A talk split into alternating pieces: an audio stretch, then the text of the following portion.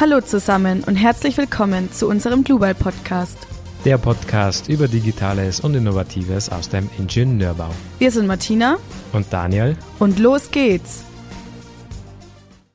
Herzlich willkommen wieder zu einer neuen Folge von Global Podcast. Global ist ja ein Unternehmen vor allem für Statiker und Tragwerksplaner.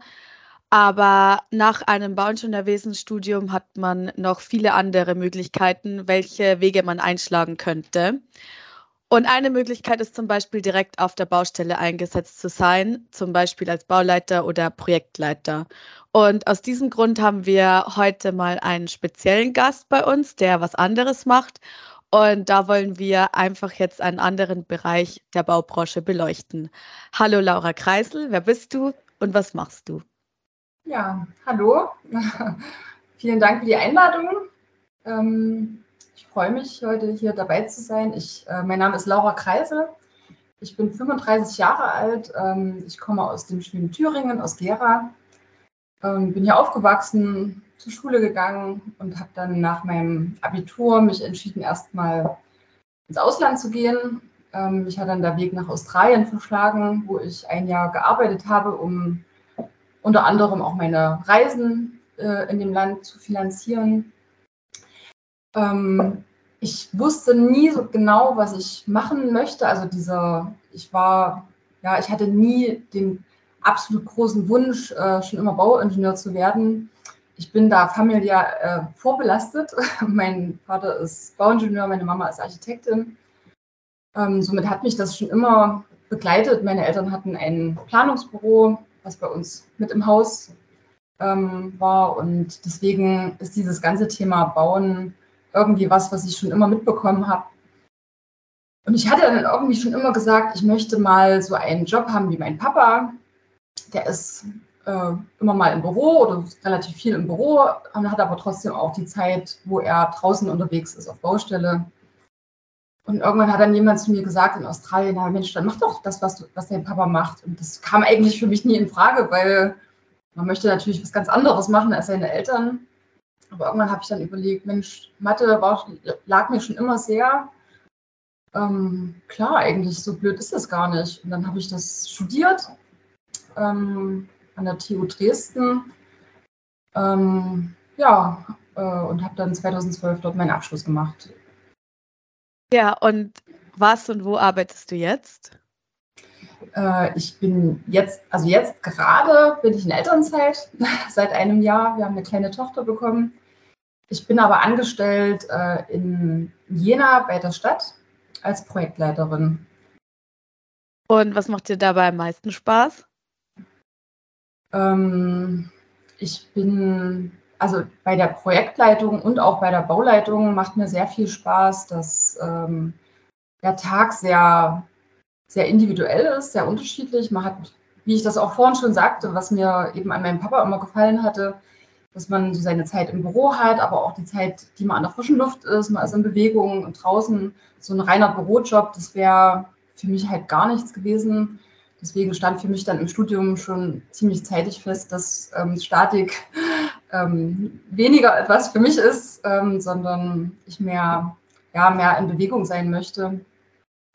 Das gefällt mir sehr gut. Ähm, dann gefällt mir auch sehr gut, dass man Projekte wachsen sieht. Ähm, man steigt ein zu einem Zeitpunkt, wo das, äh, der Auftrag da ist, also das Projekt beginnt, wenn die Entscheidung gefallen ist, ja, wir geben das Geld aus, äh, um etwas zu bauen oder der Auftraggeber beauftragt einen, etwas zu bauen.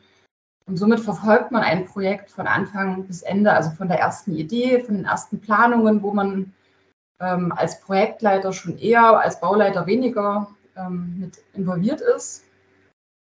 Ja, bis zum Schluss, bis das Ganze dann fertiggestellt ist ähm, und dann in die Nutzung übergeht. Und das ist etwas Schönes, weil man das wachsen sieht. Man hat unterschiedliche Projektbeteiligte, ähm, angefangen eben von den Planern, von unterschiedlichen Planern, von Fachplanern, von Statikern, Architekten. Man hat ähm, auch viel mit Handwerksfirmen zu tun. Das nun mehr an der Bauleitung, an der Projektleitung weniger.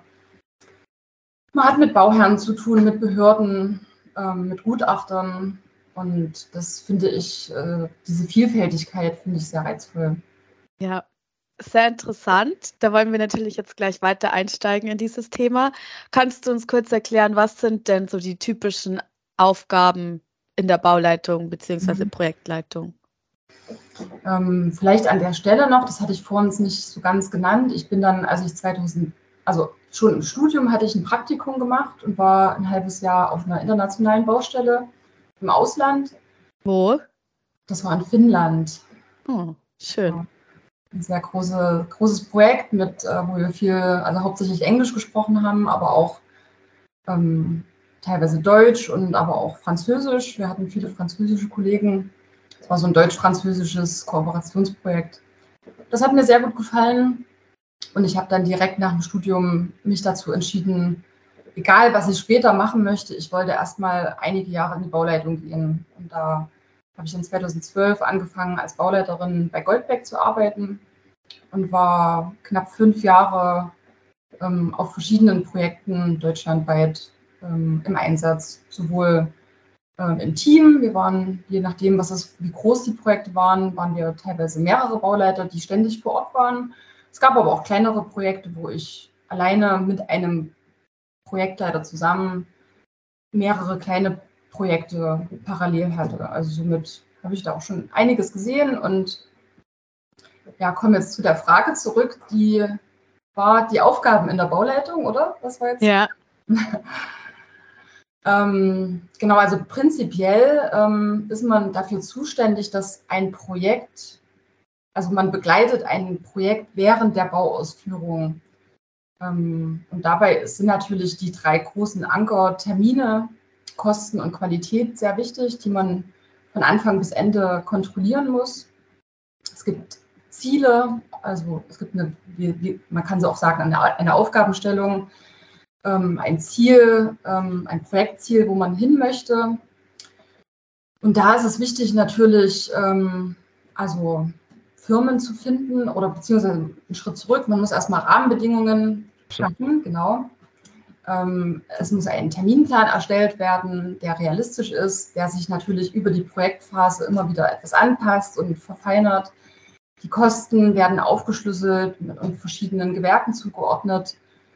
Ähm, und die Qualität, die wird eher von den Planern im Voraus festgelegt, aber die muss man trotzdem immer wieder während der Bauausführung auch kontrollieren und äh, vertiefen. Und ähm, eigentlich, also eine Hauptaufgabe ist, dass man auf der Baustelle ist und eben diese drei ähm, Anker ständig kontrolliert. Somit findet eben sehr viel auf der Baustelle statt. Ähm, das, äh, die Ausschreibung und die Beauftragung von Nachunternehmern ist äh, auch ein sehr großer Punkt.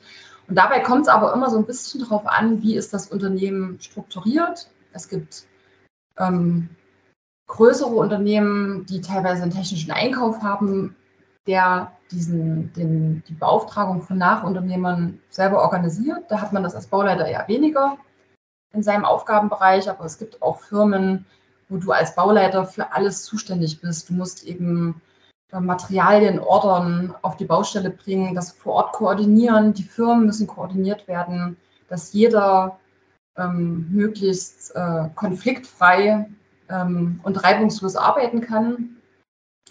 Und dabei ist es wichtig, dass man auch im Voraus denken kann. Man muss sich in so ein Projekt reindenken und wissen, was sind die nächsten Schritte, ähm, und was sind auch die über- und übernächsten Schritte und somit möglichst ähm, mit einem gewissen Vorlauf gewisse Dinge schon im Voraus planen, Firmen eintakten ähm, und das eben so ähm, organisieren, dass alle reibung möglichst reibungslos arbeiten können. Genau.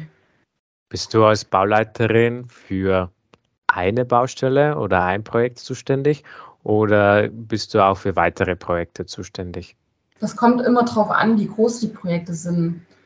Ähm, ich hatte, wie gesagt, Baustellen, da waren wir mehrere Bauleiter, also die waren so groß, ähm, teilweise mit Auftragsvolumen um die 20 Millionen. Da waren wir ein Team von vier, fünf Bauleitern. Ähm, davon auch noch ein, zwei Haustechnikbauleiter äh, und einen Projektleiter, die eben ständig vor Ort waren. Und da gibt es eher kleinere Projekte von ja, je nachdem, wie groß das Unternehmen eben ist, von einer halben bis einer Million das ist natürlich ähm, ja, ein bisschen zu klein, um da eben ständig vor Ort zu sein. Also man, ich glaube, damals war so der Richtwert 5 Millionen Auftragsvolumen pro Bauleiter und Jahr. Kommt natürlich immer auf die Struktur drauf an. Es gibt auch, ähm, je nachdem, wo man angestellt ist als Bauleiter, man kann bei einem Generalunternehmer angestellt sein, man kann aber auch bei einer Baufirma, bei einer kleineren Handwerksfirma zuständig sein, zum Beispiel bei einer Dachdeckerfirma und ist eben für deren Projekte der Bauleiter. Und somit fährt man nur die Baustellen ab, ähm, also fährt man die Baustellen ab, die man gerade hat ähm, und kontrolliert dann eben nur sein spezielles Gewerk, für das die Firma verantwortlich ist. Ja. ja. Und wie sieht dann so ein typischer Arbeitsalltag von dir aus?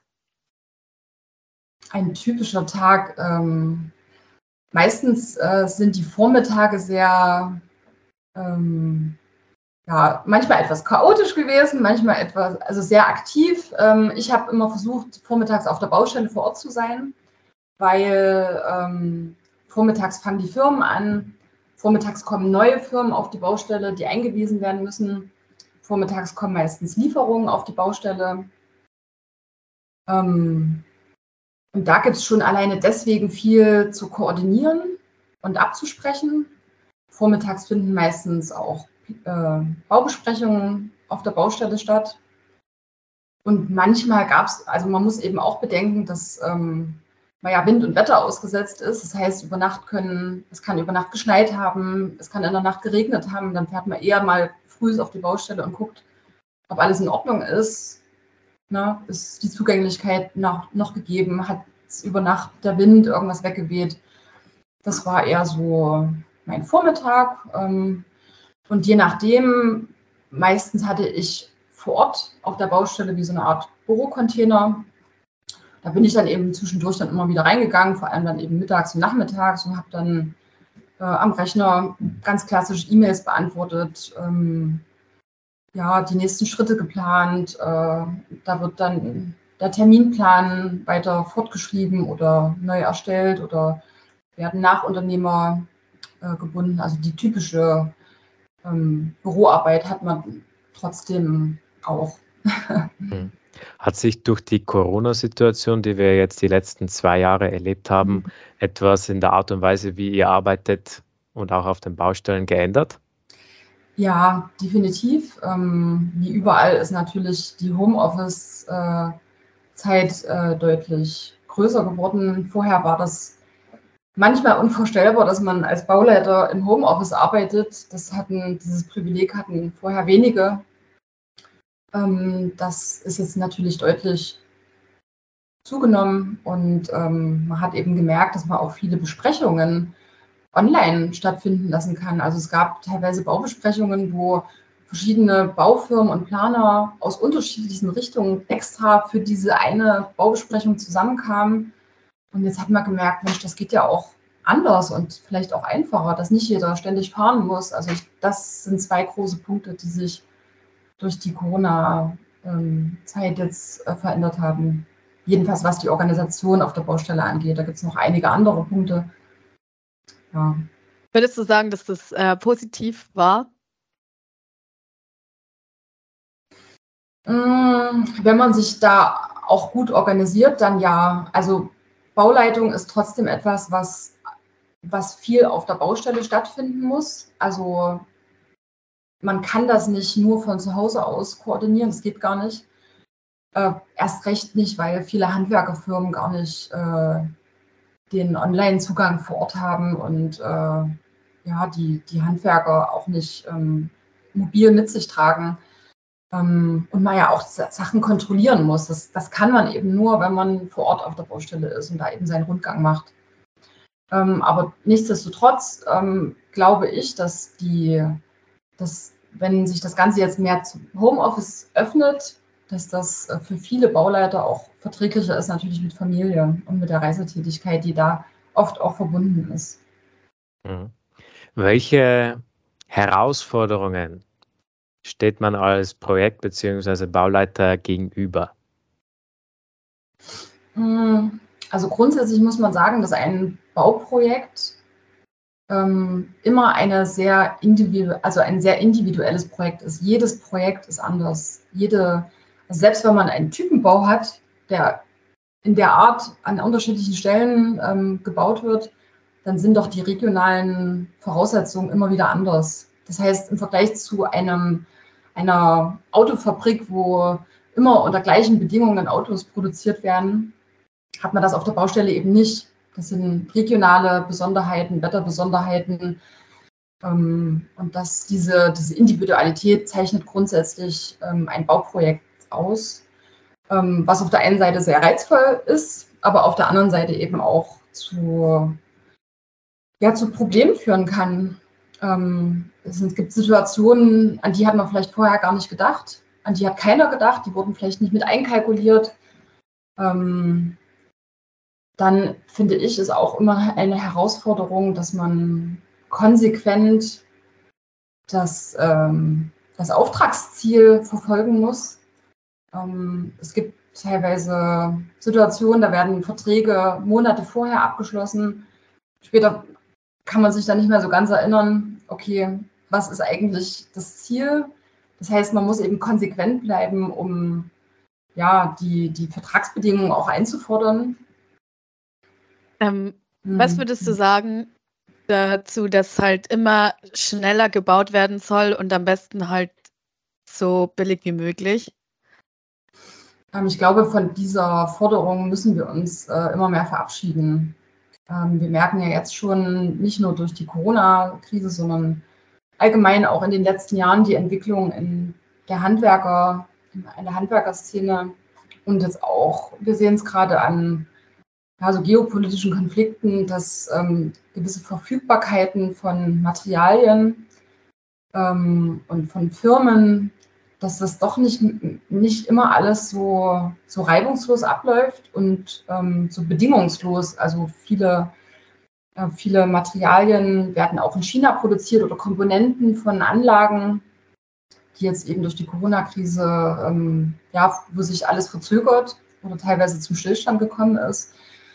Ähm, ich glaube, dieses, dieser unbedingte Wunsch, dass alles schnell und billig ähm, vonstatten gehen muss, das wird nicht mehr so lange gehen. Also da muss man sich jetzt schon teilweise davon verabschieden. Ja. Was würdest du denn noch sagen, muss ein guter Bauleiter mitbringen? Also welche Eigenschaften sollte man haben, wenn man in die Bauleitung gehen will? Ähm, ich finde es sehr, sehr wichtig, dass man kommunikativ ist. Das ist natürlich in alle Richtungen gesprochen. Also kommunikativ bedeutet sowohl, man muss mit, wie ich es vorhin schon sagte, mit unterschiedlichen Menschentypen klarkommen. Man muss mit Handwerkern reden können, man muss mit dem superreichen Auftraggeber reden können, man muss mit der Behörde klarkommen, mit, ja, mit, mit äh, Fachplanern. Das ist sehr wichtig. Dazu gehört aber auch, dass man ähm, ja, so ein gewisses psychisch, äh, psychologisches ähm, äh, so, so ein Hintergrundwissen mit sich bringen muss. Also wie rede ich oder wie kommuniziere ich mit unterschiedlichen Typen? Es gibt eben welche, die Kritik weniger vertragen, mit denen muss man dann etwas behutsamer oder anders reden. Ähm, man muss natürlich sehr offen sein. Also ein Bauleiter, der nicht kommunikativ ist und nicht auf die Leute zugeht, ähm, ist nicht, ähm, ist nicht, ist kein guter. Aber man muss eben auch selber zuhören können. Das finde ich ist auch sehr wichtig, weil du bist nur, weil du eben der Bauleiter bist, ähm, nicht allwissend. Ähm, und das gehört, finde ich, auch dazu. Und ich finde auch sehr wichtig, dass man ähm, authentisch ist. Ähm, es gibt Menschen, aber das findet man ja in allen Branchen, in allen Richtungen, die sich versuchen zu verstellen, um jemanden zu präsentieren, der man eigentlich nicht ist, weil man ein gewisses Auftreten möchte. Ähm, das geht vielleicht für eine gewisse Zeit, aber irgendwann kommen sowohl Kollegen als auch die, ja, die Projektbeteiligten dahinter. Und ja, es irgendwie ist es eine Eigenschaft, die einen ja auch selber blockiert. Ja, das ist sehr wichtig. Man muss sich organisieren können. Das ist wahnsinnig wichtig. Organisationsfähigkeit da ist auch wieder jeder anders. Der eine, für den ist eben sein kleines, sein kleines Heft, was er ständig in seiner Brusttasche mit sich trägt und sich immer Kommentare rein, macht, sehr wichtig. Für den anderen ist es wichtig, ein Tablet dabei zu haben, wo man sich Sachen vermerkt. Wiederum der nächste hat ein super Gedächtnis und schreibt das dann erst im, im Büro auf, ähm, wenn man wiederkommt. Ähm, man muss auch als Bauleiter ein gesundes Maß an Vertrauen mit sich bringen. Ähm, auch wieder in mehrere Richtungen gedacht. Also man muss auch anderen vertrauen. Es gibt so Typen, die, die denken, ohne einen läuft das hier alles nicht. Ähm, ich habe mich da auch selber immer mal erwischt, wenn man über Wochen eine stressige Baustelle hatte und dann geht man in Urlaub und denkt sich, um Gottes Willen, ich kann ja jetzt hier nicht zwei Wochen in Urlaub gehen. Das, wie, wie soll das alles funktionieren? Und man merkt dann mit etwas Abstand, es geht. Es geht auch ohne einen. Und ähm, dieses Vertrauen, ähm, das muss man auch anderen geben, auch seinen Kollegen und den Baufirmen, weil ja, jeder ist halt irgendwie vom Fach. Absolut. Ja. Wir, wir hatten ja das Thema mit den allgemeinen Herausforderungen. Wenn du dich jetzt an deine größte Herausforderung bei deinen Projekten erinnern kannst, hm. was war das und wie hast du das damals gelöst? Also wenn ich jetzt Herausforderungen mal sehe mit ähm, schwierigen Situationen, dann war das tatsächlich meine erste Baustelle, die ich hatte. Ähm, ich war damals, das war ein großes Schulprojekt in Bayern, was ich vorhin sagte, wo wir vier, fünf Bauleiter parallel waren und ich war zuständig für alles, ähm, für alles Äußere, also für das Dach, für die Fassade, für Tiefbauarbeiten, Außenanlagen und damals war der Nachunternehmer, also es war ein ziemlich großer Auftrag ähm, im mittleren sechsstelligen Bereich äh, für die Fassade. Das war ein sehr schwieriger Nachunternehmer. Ich war eben noch sehr jung, also jung, aber eine junge Bauleiterin. Ähm, und der, ja, die Firma war sehr, sehr schwierig zu handeln, weil ähm, ja, weil teilweise auch viele Nachunternehmer von dem wieder eingesetzt wurden, die, die zum einen nicht Deutsch sprechen konnten, die zum anderen viele Details nicht kannten. Da ist viel an der Kommunikation falsch gelaufen. Ähm, da ist viel nicht durchgestellt worden von dem Chef an die, an die Nachunternehmer. Und das hat mich sehr, sehr viel Kraft gekostet. Ich habe mich da manchmal auch leiten lassen, so ein bisschen von den Emotionen der anderen muss man ein bisschen aufpassen, dass man sich da nicht so mitreißen lässt. Für den Unternehmer oder für den Nachunternehmer geht es natürlich auch immer um Geld. Und wenn man berechtigterweise dann ähm, Kürzungen vornimmt, dann ja, seien sie berechtigt, ne, wie sie auch sein können, aber dann ruft das natürlich auch immer was bei dem Nachunternehmer hervor. Und das, ähm, ja, das war schon ein sehr schwieriges Projekt mhm. gewesen bis zum Schluss. Also ich war dann auch mit der, oder wir waren alle mit der, ähm, es gab, also das, wir haben es abgeschlossen, das war, der Auftraggeber hat es auch abgenommen. Ähm, es ist auch in Ordnung so gewesen mit vielen ja, Details, die doch nicht ganz so schön gewesen sind und die uns auch viel, an manchen Stellen einiges an Zeit gekostet haben. Und ich würde jetzt rückblickend ähm, wenn ich jetzt sage, wie, wie würde ich es heute besser machen, ich würde mich nicht so sehr von den Emotionen der anderen mitreißen lassen. Also sowohl von meinen eigenen Kollegen, die dann gesagt haben, du musst jetzt und du musst hier knallhart bleiben und da lassen wir nichts rankommen, was richtig ist, aber das ist halt die Art, wie man sowas, wie man sowas auch kommuniziert. Ähm, auf der einen Seite muss man natürlich knallhart bleiben, denn hier geht es um Termine, es geht um sehr, sehr viel Geld. Ähm, aber auf der anderen Seite ich finde, wenn man alles mit einer gewissen Ruhe kommuniziert und weitergibt, dann bringt das in alle Beteiligten schon ein bisschen runter. Und das würde ich heute etwas anders machen, ja. Du hast ja vorhin gesagt, dass dann auch Bauleiter gibt, die schon mit einem Tablet auf der Baustelle rumlaufen. Mhm. Und ich wollte fragen, wie machst du das oder allgemein das mit der Projektdokumentation auch so bezogen auf BIM? Mhm. Ähm, weil wir ja auch immer viele Folgen über BIM an sich haben und in der Theorie klingt das ja immer sehr äh, überzeugend und es ist toll, was man alles schaffen kann, aber wir wissen natürlich auch, dass es in der Praxis nicht so läuft und deshalb wollte ich wissen, mhm. wie handhabst du das? Also ich muss dazu sagen, BIM ist mir bisher ähm, noch gar nicht persönlich begegnet in meinen Projekten. Ich weiß, dass es bei meiner alten Firma, dass es da Pilotprojekte gab.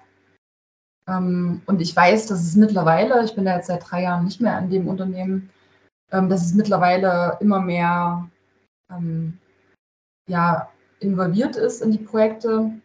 Jetzt äh, bin ich ja im, als öffentlicher Auftraggeber zuständig oder im öffentlichen Bereich und da ist es wahrscheinlich noch viel weniger ähm, angesiedelt als in, in der Wirtschaft. Ähm, von daher kann ich dazu jetzt nichts sagen. Das, was ich jetzt gesagt habe mit dem Tablet, das ist etwas, was so in den letzten Jahren immer mehr Fuß fasst. Ähm, vorher, ich habe natürlich angefangen, ich bin mit ausgedruckten Plänen auf die Baustelle gegangen, hatte maximal ein Handy, was, äh, wo ich im besten Fall noch E-Mails ähm, lesen konnte. Ähm, ja, das geht auch. Ähm, man muss halt mit aller Technik, die man zur Verfügung bekommt, auch umgehen können und die sinnvoll einsetzen können. Das ist aber etwas, was immer mehr, wie ja in allen Bereichen immer mehr äh, Fuß fasst. Ja. Du bist ja eine von wenigen Frauen im Bauwesen und darum geht es auch heute ein bisschen in unserem Podcast. Mhm. Frauen im Bauwesen sind ja jetzt nicht gerade häufig vertreten. Warum glaubst du, dass es noch so wenige Frauen im Bauwesen gibt? Also ich muss dem etwas widersprechen. Ich habe da andere Erfahrungen gemacht und das fing bei mir schon im Studium an. Ich habe an der TU Dresden studiert und dort waren wir äh, etwa 40 Prozent Frauen im Studium. Und das ist etwas, was seit Jahrzehnten stabil ist. Also sowohl seit in den Jahrzehnten davor als auch seitdem ich da meinen Abschluss gemacht habe vor zehn Jahren, ähm, ist das relativ konstant geblieben. Ich habe dann in meinem Studium später Baubetrieb vertieft. Da hat sich das etwas, ähm, etwas minimiert, der Anteil der Frauen, aber ist trotzdem relativ hoch gewesen. Und ich habe nicht nur im Studium, auch später, als ich Bauleiterin war bei Goldbeck, sehr, sehr viele Frauen getroffen, die auch Bauleiterinnen waren. Das liegt aber sicherlich auch daran, dass Goldbeck ein großes, ähm, großes Unternehmen in Deutschland ist, die sehr, ja, relativ, sehr modern sind, ähm, sehr offen sind ähm, und das auch eben, wo das eigentlich, also bei uns war das eigentlich nie ein Thema, dass man als Frau Bauleiterin wird. Ich muss aber auch dazu sagen, ich habe dann, als ich mich dann nach dem Studium äh, als Bauleiterin bei verschiedenen Firmen beworben habe, wurde ich natürlich auch zu Vorstellungsgesprächen eingeladen. Ähm, und da hat mich diese Frage, äh, was, Sie wollen bei uns Bauleiterin werden? Haben Sie sich das gut vorgestellt? Oder wissen Sie denn, was da auf Sie zukommt? Äh, oder ja, Sie wissen schon, dass auf der Baustelle ein rauer Ton sein kann. Ähm, das hat mich schon, ist mir schon auch begegnet. Ähm, das, dieser, dieser Umstand, der, der war mir bis dahin gar nicht so, so sehr bewusst dass ich natürlich klar, also ich habe schon mitbekommen, im Maschinenbau war der, der im, im, Studium war der Frauenanteil deutlich geringer, bei vielleicht gerade mal zwei Prozent. Ähm, aber das war mir bis dahin eigentlich nie so richtig äh, ähm, wichtig okay. und bewusst. Das ist mir erst äh, mit den Vorstellungsgesprächen bewusst geworden oder mir wurde das bewusst gemacht. Und deswegen hatte ich mich dann eben für ein Unternehmen entschieden, also unter anderem neben anderen Faktoren, was ähm, für die das gar kein Thema war. Es war mir sehr wichtig, dass ich ähm, gleich, gleichberechtigt da ähm, zwischen anderen Bauleitern auch arbeite. Also in dem Moment, wo das überhaupt nicht angesprochen wird, merkt man ja eigentlich, dass es, ähm, dass es relativ gleichberechtigt ist. Ne? In dem Moment, wo jemand einen da, danach fragt, ähm, ist es ja schon ein Umstand, der, wo man die Unterschiede sehr wahrnimmt. Ja. Ja. Mhm. Hast du dann auf der Baustelle irgendwann mal diesen Unterschied wahrgenommen? Mm, also die Frage, die habe ich natürlich schon öfters äh, gehört. Ähm, ich muss dazu sagen, ähm, man fängt nicht nur als, also man fängt ja als, als junger Mensch oder als junger Absolvent in der Bauleitung an. Und dabei ist, fand ich es weniger bestimmend, dass ich eben eine Frau bin, sondern für mich war es eher bestimmend, dass ich ein junger Absolvent bin, der vom, von der Praxis noch keine Ahnung hat. Und da ging es mir genauso wie meinen männlichen jungen Kollegen, dass man natürlich erstmal in seinen Job reinwachsen muss ähm, und gewisse Dinge auch lernen muss. Also das war eher für mich prägnant.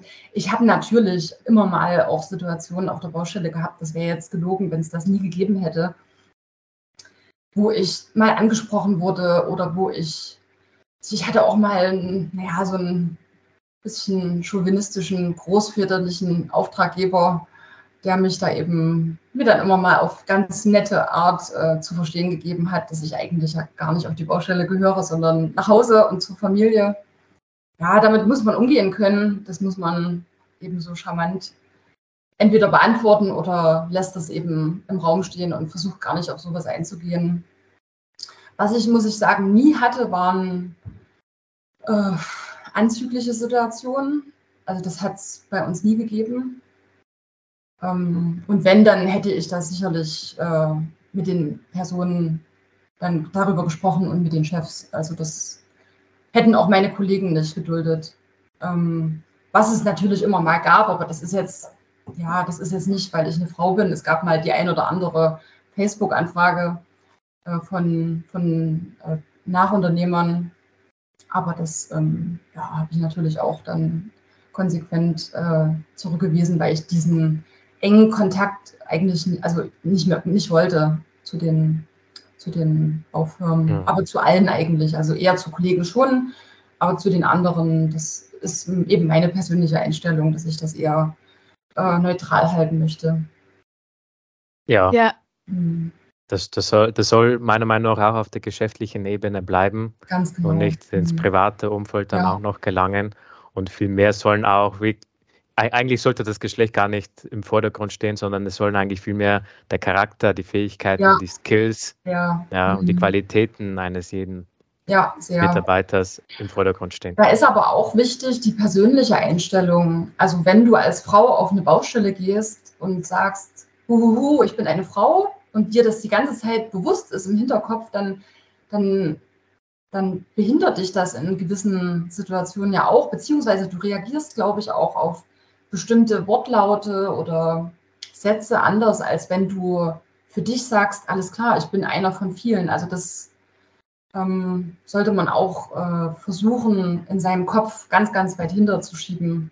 Und ich glaube, das ist, also dass Frauen auf der Baustelle präsent sind, das wird es immer, immer öfters geben. Ich habe sogar Handwerkerinnen gesehen, ähm, Frauen, die entweder ähm, ganz normal angestellt waren oder eben mit ihrem Mann ein Unternehmen hatten und da ganz normal auch mitgeholfen haben. Also das wird, weiß ich jetzt nicht, ob das zunehmen wird, aber das äh, ist eben auch immer mal der Fall gewesen. Und ich muss auch dazu sagen, dass ähm, wenn wir eben in Projektteams auf der Baustelle waren, wir waren auch teilweise zwei, zwei Bauleiterinnen und zwei oder drei männliche Bauleiter, dass dann äh, das Klima etwas angenehmer war. Also das habe ich natürlich jetzt nicht wahrgenommen, weil ich das gar nicht anders einschätzen kann, aber das haben dann manchmal die Kollegen gesagt, Mensch, auch wenn so eine Frau auf der Baustelle ist, das bringt es irgendwie alles ein bisschen, bisschen mehr in die Waage und ist irgendwie angenehmer auch für die, für die Kollegen. Ähm, das ist aber in, in beide Richtungen. Also ich wollte jetzt nicht nur mit, mit einem Frauenteam zusammenarbeiten oder nur mit einem Männerteam. Ich finde, eine gesunde Durchmischung ist immer schön. Ja, also ich kann das auch nur so bestätigen, dass man sich halt selber einfach nicht in so eine Opferrolle begeben sollte, ja. dass man sagt, okay, ja, ich bin weniger wert als alle anderen. Und ja. ja, wie gesagt, wenn man in solche Situationen kommt, dann kann man das ja auch ansprechen und sagen, so geht es halt jetzt nicht weiter. Ja, genau. Ja. ja, das ist wichtig, dass man sich da auch nicht unterbuttern lässt. Also wenn es solche Situationen gibt, dann muss man die vernünftig und klar kommunizieren dass es Grenzen gibt, die man nicht akzeptiert. Ähm, ja, das ist wichtig. Ja. Ja, ja ich habe jetzt noch eine Frage und zwar hast du ja auch erzählt, dass du dann zum Beispiel auf Projekten in Bayern warst und so. Und deshalb wollte ich fragen, ob sich der Beruf als Bauleiter an sich auch mit einer Familie und mit Freunden und so vereinbaren lässt, weil man ja auch einfach wirklich extreme Arbeitszeiten hat. Ja, ja. Also Ähm, da kommt es halt auch immer wieder drauf an, wo die Baustellen sind. Also es gibt Firmen, die sind eher regional tätig. Da ist man dann abends wieder zu Hause. Dann gibt es aber auch Baustellen, die sind so weit weg von zu Hause, dass man, dass, es, dass man das nicht umgehen kann, da eben auch hinzufahren und ähm, man dann ein, zwei Nächte die Woche überbleiben muss. Da kommt so ein bisschen drauf an, wie, wie ist die familiäre Situation? Hat man einen Partner, der einen unterstützt? hat man vielleicht Eltern, die zu Hause wohnen. Ich kenne das, also als ich damals Bauleiterin war, ähm, hatte ich noch keine Familie, also kein Kind. Von daher kann ich das aus meiner Situation nicht sagen. Ich kenne aber andere Bauleiterinnen, die das irgendwie hinbekommen. Ähm, die eine, die ist eben von Montag bis Mittwoch auswärts gewesen für zwei Nächte und macht dann Donnerstag, Freitag Homeoffice. Schon lange vor Corona war das so. Ähm, die andere, die ist eben jeden Tag gefahren. Ähm, man hat den Vorteil äh, in der Bauleitung, dass man sich schon seinen Arbeitsalltag ähm, auch einteilen kann. Wenn man alleine die Baustellen hat, dann bist du ja alleine für deine Termine zuständig. Dann kann man sich das eben alles mehr in die Mittags- oder Vormittagszeit legen. Ähm, ich denke, es geht ähm, zu organisieren, ist die Frage, ja, wie sind die, die Rahmenbedingungen und möchte man das auch? jeder ist da ja anders. Ähm, ich glaube, ich wollte jetzt nicht, wenn ich eine Familie habe, ähm, die ganze Woche über weg sein und mein Kind wird dann hier von Eltern und meinem Partner betreut. Das ist, ja, das wollte ich nicht jetzt erst recht nicht, weil unser Kind so jung ist. Ähm, es ist auf jeden Fall nicht leicht, ähm, aber es ist möglich. Ja. Da muss man aber auch mit dem Unternehmen reden. Also du bekommst natürlich jetzt nicht als junge Mama oder junger Papa äh, eine Vorzugsbehandlung und bekommst die Schmuckstücke an Baustellen, die vor Ort sind. Da muss dann auch das Unternehmen ein bisschen gucken, dass man die Waage hält, aber ähm, irgendwie so, dass man gewisse Sachen regelt und dass man doch hin und wieder so einen Vorzug bekommt, das ist, denke ich, möglich. Ja. ja. Ja, und was machst du, wenn du das Gefühl hast, jetzt geht es einfach nicht mehr weiter? Also wie motivierst du dich dann dran zu bleiben und zu sagen, okay, äh, durchatmen, das schaffen wir schon irgendwie? Mm, mir hat immer, also erstmal tut mir Bewegung sehr gut, äh, Sport machen, Kopf frei kriegen, frische Luft atmen. Ähm, und was mir auch hilft, ist ein bisschen Abstand bekommen, eine Nacht drüber schlafen.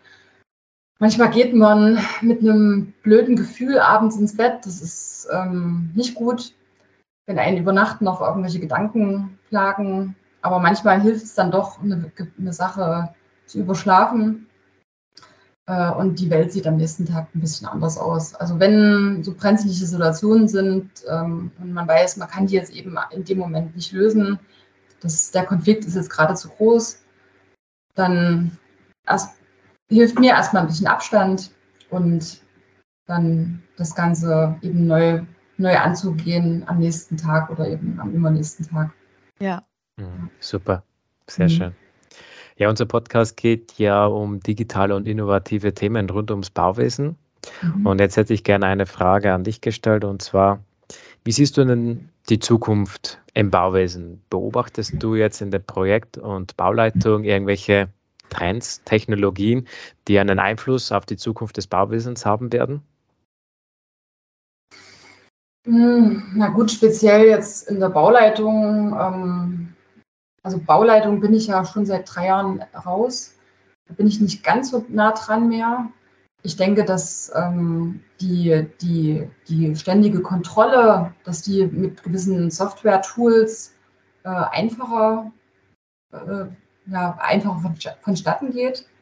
Mit Software, die man eben auch ständig verfügbar hat dass das vielleicht einiges vereinfacht. Ähm, aber so grundsätzlich, was ist die Bauleitung, wenn ich jetzt an Bauleitung und an das Baugeschehen und die Zukunft denke, dann sind auch noch ganz andere Themen wichtig, ähm, die einem begegnen werden in der Zukunft. Zum einen, was es ja auch schon immer gegeben hat, sind Weiterentwicklungen von Materialien äh, oder von Technologien, mit denen man, äh, ja, die man irgendwann ausprobieren wird oder denen man irgendwann begegnen wird. Das sind also zum einen zurzeit kenne ich da einige Projekte mit Carbonbeton oder auch mit Betondruckern. die sehr interessant sind, die vielleicht noch ein bisschen am Anfang sind, aber irgendwann uns begegnen werden. Ähm, Weiterentwicklung im, sicherlich auch im Holzbau, ähm, neue Bestimmungen rechtlicherseits, wo es bisher Lücken gibt dazu oder einfach weil es neue Baustoffe sind, wo es noch keine Bestimmungen dazu gibt. Ähm, dann, was wir vor uns schon mal hatten, durch ja, so verschiedene Krisen auf der Welt, ob es jetzt Corona ist oder jetzt gerade so politische Konflikte, die einfach eine gewisse Unverfügbarkeit von Dingen mit sich bringen, mit denen man umgehen muss, auch spontan reagieren muss und Projekte spontan anpassen muss. Was aber auch schon seit Jahren ein Trend ist und abzusehen ist, dass es weniger Handwerker gibt. Ähm, und wenn es welche gibt, dass es weniger gibt, auch die die Firmen gründen oder eine Leitung von einer Firma übernehmen. Also ich glaube, da haben, werden wir in den nächsten 10 bis 15 Jahren schon, also wir haben es ja jetzt derzeit schon, dass wir, dass die Auswahl an Nachunternehmern geringer wird, beziehungsweise die, die es gibt, die sind alle sehr ausgelastet. Ähm, damit werden wir umgehen müssen. Ja, sicherlich BIM hatten wir ja vor uns schon. Das ist, ähm, das ist ein, ein Tool, was sicherlich immer mehr ähm, Beachtung findet, aber auch ja, Themen wie Lean Management, was bisher noch eher so auf übergeordneter Ebene entsteht, aber immer mehr jetzt auch über die großen Unternehmen ähm, ja, sich durchsetzen wird. Was würdest du dann machen, wenn du einen Wunsch frei hättest? Wie würdest du die Bauindustrie oder das Bauwesen ändern? Das ist eine sehr schwierige, weit, weit gefächerte Frage. Also an der Stelle wäre ich, glaube ich, egoistisch und würde sagen, ich würde gerne die Preise stabilisieren. Ähm, ja, dieser derzeitige Preisanstieg ist etwas, was äh, ja sehr schwer ist für alle, die gerade bauen wollen. Äh, da zähle ich mich jetzt eben gerade dazu. ähm, ja, sicherlich wird auch die aber ob das ist mein Wunsch ist, na doch, es wäre schon schön, wenn die Bauwirtschaft ein bisschen weiblicher wird. Doch, ja. das würde allen gut tun. Ja. Mhm. Und was würdest du dann jungen Absolventinnen oder BerufsanfängerInnen für die Zukunft raten? Ach ja, seid offen, seid ähm, neugierig, ähm, habt keine Angst, auf Leute zuzugehen, habt keine Angst, Fragen zu stellen. Ähm, habt diesen Gedanken, dass ihr eine Frau seid, gar nicht so sehr im, im Hinterkopf, sondern versucht da eben mit einer gewissen Offenheit in das Berufsleben einzusteigen. Es wird sich schon alles irgendwie geben und selbst Probleme, die man jetzt gerade, also wenn man jetzt vor einem Berg an Problemen manchmal steht, das gibt sich alles mit der Zeit. Man kommt in alles rein. Auch manchmal, manchmal muss man auch mal ins kalte Wasser geschmissen werden, um zu merken, was kann ich eigentlich? Also viele, viele Menschen sind ja in, ja, in Drucksituationen dann doch leistungsfähiger als, äh, als nicht. Also da merkt man eigentlich, zu was man manchmal fähig ist. Ist manchmal gar nicht so schlecht. Äh, und hinterher ist man deutlich, nach, nach so einer Situation ist man deutlich gestärkter und äh, selbstbewusster als vorher. Ja. Ja, super. Vielen Dank für diesen tollen Einblick in eine andere Baubranche, von der wir noch gar nichts ähm, gehört haben. Und bevor wir diese Folge beenden, wollen wir natürlich wissen, was ist eigentlich dein Lieblingsbauwerk? Ähm, also ich hatte im Studium ein Lieblingsbauwerk. Ähm, das war eins, was ich vorher schon durch einen Urlaub kannte mich dann eben im Studium in unterschiedlichsten Fächern immer wieder begegnet ist. Ähm, und zwar ist das das Pantheon in Rom. Ja. Das fand ich deswegen immer sehr spannend, weil es zum einen ein Tempel war, der keiner speziellen Gottheit oder einer Religion gewidmet war, sondern das war so eine Art freier Tempel, wo alle, ähm, der alle empfangen hat. Das fand ich immer ein sehr schöner Gedanke, aber natürlich auch aus konstruktiver Sicht ähm, war es unheimlich spannend, weil die damals schon eine Art Beton verwendet haben, der gegossen wurde, ein betonähnlicher, ähnliches Gemisch, was ähm, also die Kuppel ausgebildet hat. Und man hat damals äh, die Zuschläge, das kann ich mich noch daran erinnern, die Zuschlagsstoffe wurden mit zunehmender Kuppelhöhe leichter. äh, leichter beigemischt. Ähm, ja, allgemein, das hat eine wahnsinnig große Spannweite, eine riesen, also ich glaube 44 Meter war der Kuppeldurchmesser und äh, die Öffnung oben äh, sind knapp 9 Meter. Ich glaube, das ist sogar, was äh, altertümliche Bauwerke angeht, äh, Rekord. Bin ich mir auch nicht so ganz sicher. ja, doch. Hm. Ja, das hat mir immer sehr gefallen. Mittlerweile finde ich natürlich unheimlich viele Projekte sehr spannend. Mir ist im Studium ähm, sind mir sehr, sehr viele Brückenbauwerke ähm, bewusst geworden, wo ich vorher nie mit, einem, mit dem Auge hingeschaut habe, wie es, wie es mir am Studium vermittelt wurde. Wir hatten mal eine Brückenbauexkursion in Frankreich. Das war unheimlich spannend. Da ist mir erst aufgefallen, wie wahnsinnig herausfordernd das ist, der konstruktive Ingenieurbau. Mir gefallen aber auch viele moderne Bauwerke sehr.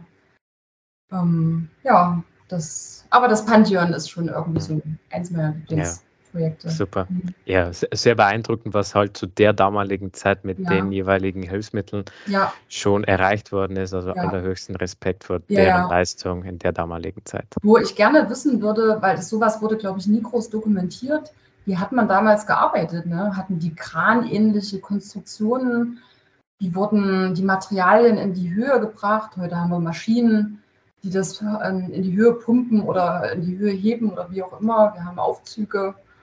Und damals ähm, gab es das alles nicht. Ne? Da gibt es, also das ist, finde ich, eine sehr, auch eine sehr, also aus, aus äh, Bauleitersicht eine sehr spannende Frage. Hm.